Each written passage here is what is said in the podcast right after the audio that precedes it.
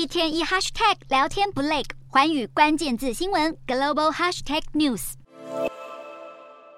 南韩大田市大德区一所高中，当地时间四日早上十点左右，一名四十多岁老师被一名二十多岁男子袭击。目前警方已经抓到犯嫌，正在审讯中。而类似袭击事件最近在南韩多次发生。南韩首尔新林站旁，七月二十一日发生随机杀人案，造成一死三伤。到了八月三日，位于京畿道盆塘书线站附近的 AK Plaza 百货公司里，有一名二十多岁男子持刀挥舞砍伤民众，造成十四位民众轻重伤。在书线站随机砍人事件发生后，南韩网络上就出现至少四起的杀人预告，甚至有人恐吓要在总统尹锡悦的家门口安装炸弹。面对治安拉警报，南韩总统尹锡悦已指示行政安全部长官李祥敏要动员所有警察应对无差别行凶。尹总统强调需要部署安全人员进行预防，并携带有效和强大的镇压设备进行应对。而南安法务部也表示，宣布正在审查在刑法中加入不得假释的无期徒刑的法令，